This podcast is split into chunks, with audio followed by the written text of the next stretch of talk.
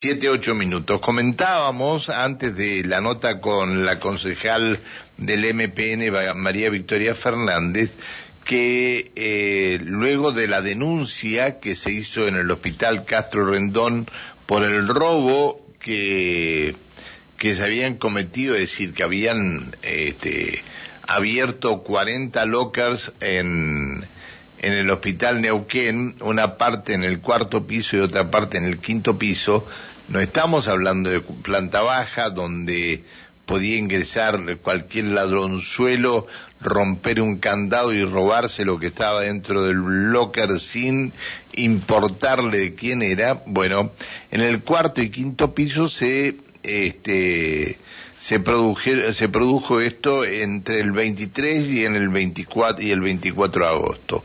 El primer día robaron 15, es decir, eh, a ver, los lockers son los lugares donde este, dejan sus elementos aquellos trabajadores que vienen eh, confiados a prestar servicios médicos, este, otros profesionales, eh, enfermeros, bueno, todos. El tema es que hubo un seguimiento por parte, o, un trabajo por parte de dos trabajadores del hospital, identifican al delincuente, le aportan estos datos a la policía y vamos, la policía pudo aprender al hombre.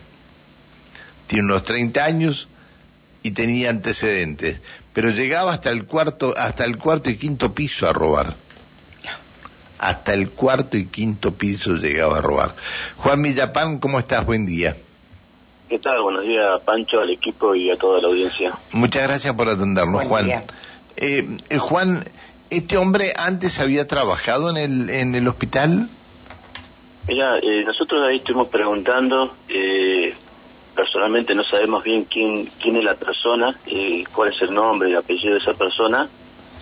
Sí, lo que nosotros veníamos denunciando, porque no, este no es el primer robo que surge dentro del hospital, han robado bicicleta el año pasado, hace unos meses atrás. Sí, a ver, robaron la bicicleta y le, y le, echaron la culpa a un inocente, ¿no? Del robo de la bicicleta que lo dejaron sin laburo, ¿no?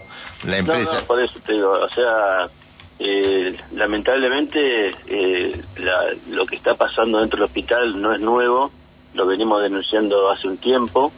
Eh, hace muchísimos años, eh, producto de una reunión que tuvimos en ese momento con el director, con el doctor Lamel, que fue eh, un intento de robo de un bebé. A partir de ahí se empezó a analizar la, la colocación de, cámaras en los pasillos. Hoy por hoy, eh, en todos los pasillos, por dentro y por fuera, hay cámaras, pero de todas maneras parece ser que esta gente está muy bien organizada eh, o bien tienen información muy precisa pero también eh, eh, esto que pasó el primer día en el cuarto y el día siguiente en el quinto parece eh, también es una falencia que tiene que ver desde la dirección de no haber prevenido esto. de todas maneras, las compañeras los compañeros que son principalmente de enfermería y auxiliares, hoy por hoy están muy molestos porque lo que se lo que fue algo provisorio que se hizo allá por el 2020 cuando comenzaba la pandemia y había una necesidad de reformar la estructura del hospital. Se hicieron cambiadores en los pasillos, en cada uno de los pisos, lo cual no, no tienen una puerta, no tienen una pared, ya que los mismos lockers hacían de pared para que los compañeros se puedan cambiar.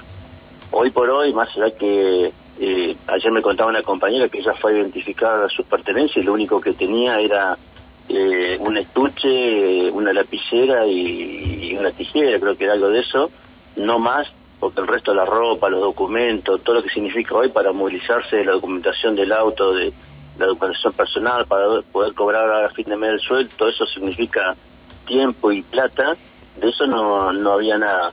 Ahora, a ver, eh, la, em, la empresa eh, que de seguridad dijo que se va a hacer cargo de esto que eh, de, de los robos que se produjeron. Eso le manifestaron a las compañeras y compañeros que fueron, eh, lamentablemente, fueron perjudicados en este robo. Yo lo que quiero ver, a ver, eh, dentro de cuánto tiempo la gente de alguna manera le van a pagar o le van a dar un resarcimiento por lo perdido, pero la gente lo que necesita hoy, o sea, vos sabés que para, para movilizarte con tu documentación necesitas todo hoy, tuvieron que cambiar la, la llave de sus casas porque tenían documentación y juegos de llave que también les robaron, o sea, eh, identificado el domicilio. Eh, hay mucho malestar, más allá de todo esto, que aparentemente apareció uno de los de los que anduvo robando, más allá de, lo, de los expresado por parte de la dirección, más allá de los expresado por la empresa que aparentemente dice que van a pagar o dar un restablecimiento por lo por lo perdido, primero quiero ver cuándo se va a hacer eso, si realmente se va a hacer con el monto real de lo que han perdido. Y por otro lado, hoy por hoy eh, los compañeros eh, me están solicitando gremialmente reuniones porque los lockers siguen afuera, más allá que pusieron una persona de seguridad, y cada locker tiene que estar dentro de cada servicio porque hoy por hoy no están trabajando tranquilo, ¿sí?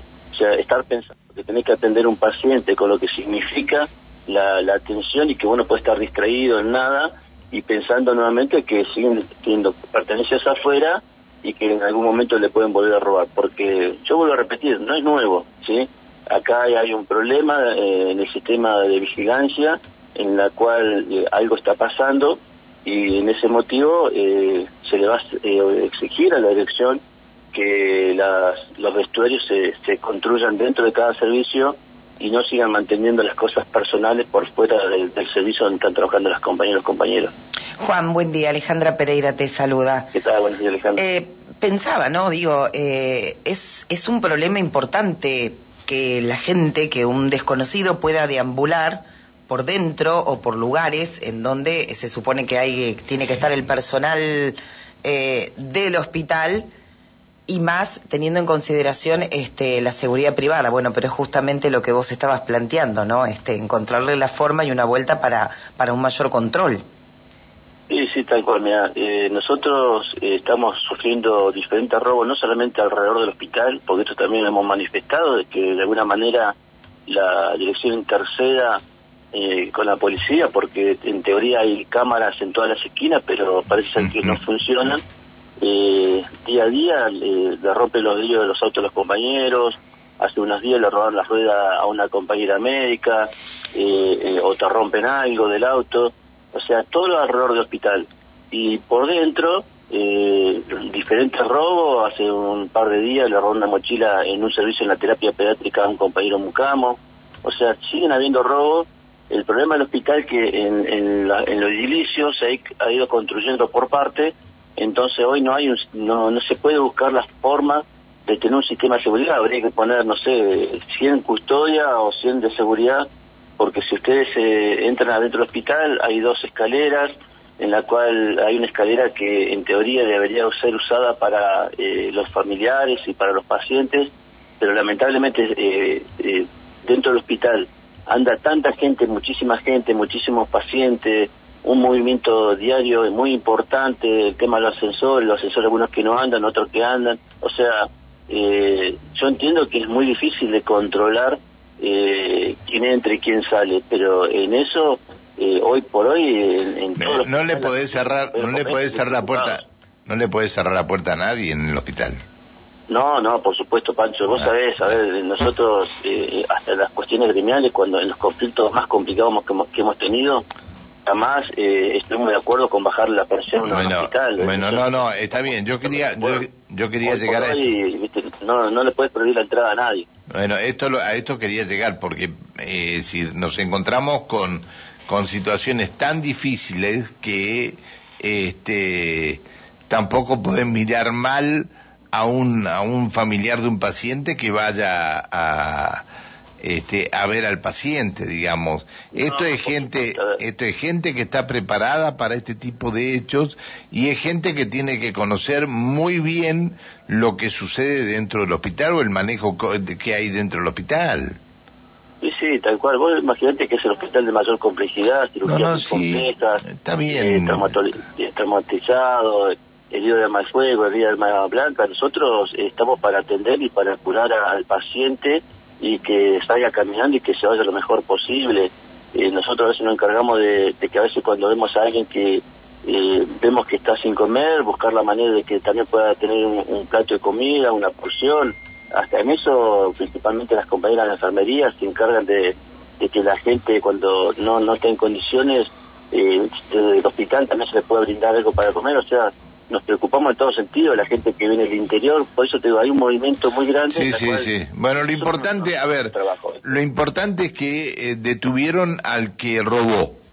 Este, y que se exija más seguridad. ¿Esto tiene algo que ver con el plenario que van a hacer la gente de salud hoy? ¿Qué van a hacer ustedes?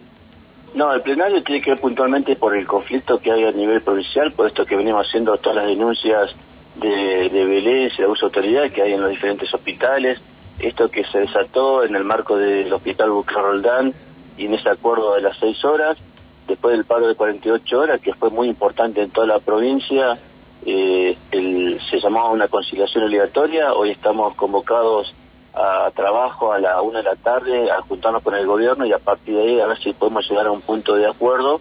Eh, así que el plenario es puntualmente para analizar lo que es la conciliación obligatoria pensando en qué puede llegar a pasar y a partir de ahí, si eh, la conciliación obligatoria y podemos llegar a un acuerdo, eh, ya meternos de lleno en la, en la discusión de, la planificación de nuestro convenio colectivo.